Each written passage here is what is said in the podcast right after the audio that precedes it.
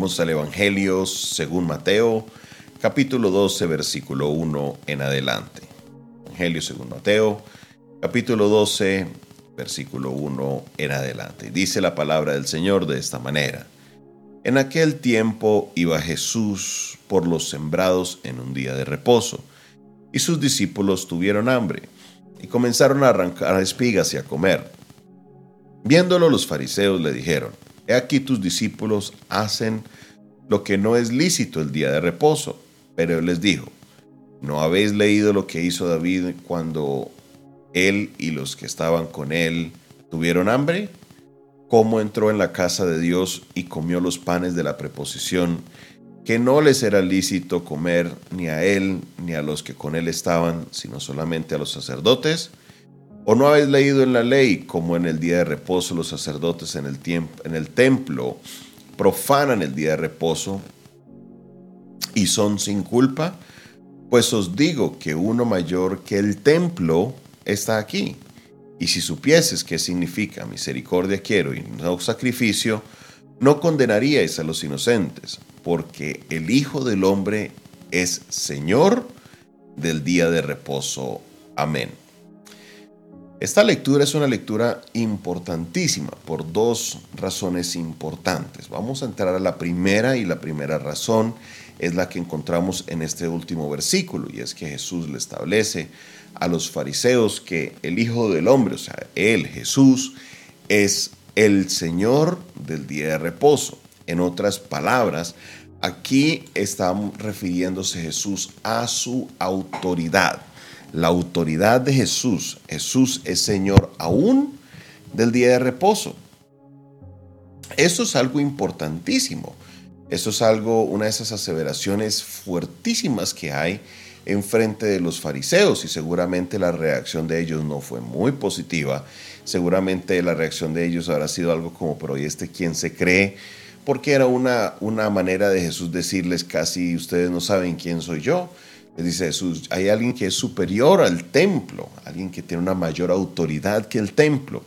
Entonces, ese Jesús, al tener autoridad, al ser el Señor del día de reposo, él puede obrar de una manera porque eh, en, otra, en otro de, los, de, los, de las versiones paralelas se nos indica que el día de reposo es para el Señor y no el Señor para el día de reposo. En otras palabras, muchas veces colocamos unas normas en ciertos círculos y pensamos que las normas están por encima aún del mismo Dios. Y es aquí a lo que Jesús quiere llegar. ¿Por qué? Porque los fariseos acusaban a Jesús y a sus discípulos de arrancar espigas. Esto no les era permitido según lo que estaba en la ley, pero los que estaban en el templo, los sacerdotes, sí lo hacían. Sí, ellos sí lo hacían. Y sin embargo no les, no les había culpa a ellos. Entonces eh, Jesús utiliza este ejemplo para em, mostrarles a ellos la autoridad que Jesús tiene. Él les dice, el versículo 6, pues os digo que uno mayor que el templo está aquí. Y si supieses qué significa misericordia quiero y no sacrificio, no condenaríais a los inocentes, porque el Señor, el Hijo del Hombre, es Señor del día de reposo. Ahora, esto nos entra al segundo punto importante de la lectura de hoy, y es lo que les dice el Señor en el versículo 7.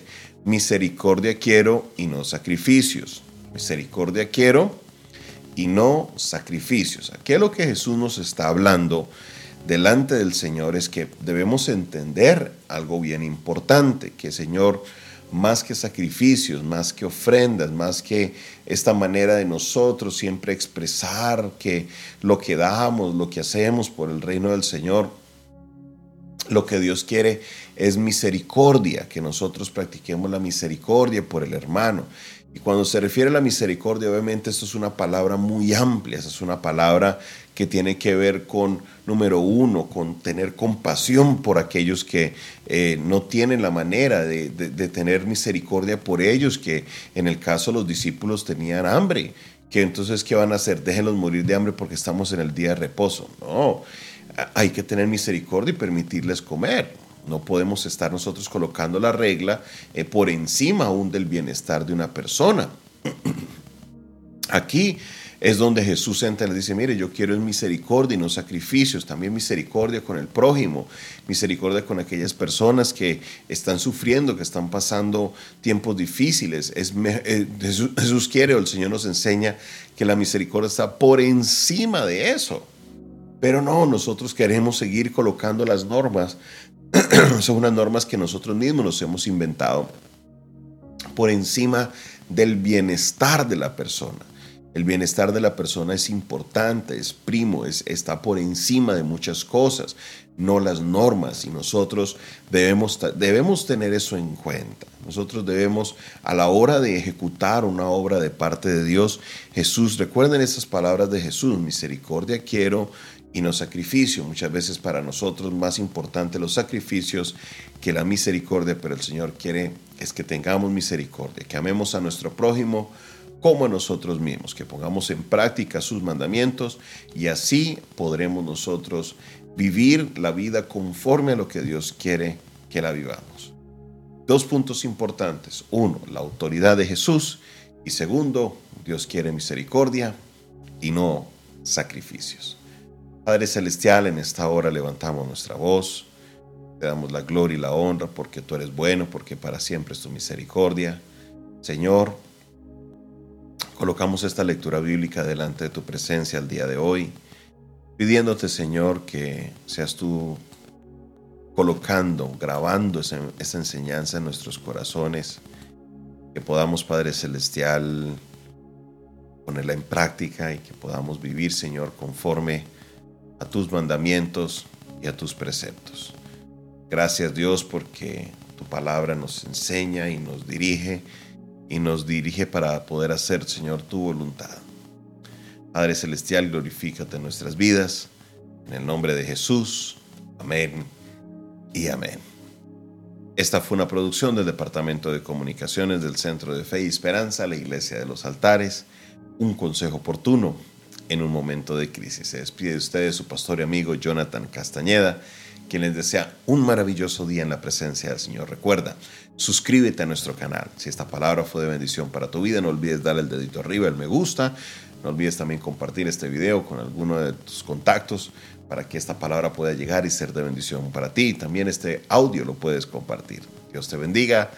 Dios te guarde si quieres comunicarte con nosotros. No olvide, puedes escribirnos o llamarnos al más 57, que es el indicativo de Colombia, más 57 316-617-7888. De nuevo, 316-617-7888. Dios te bendiga, Dios te guarde.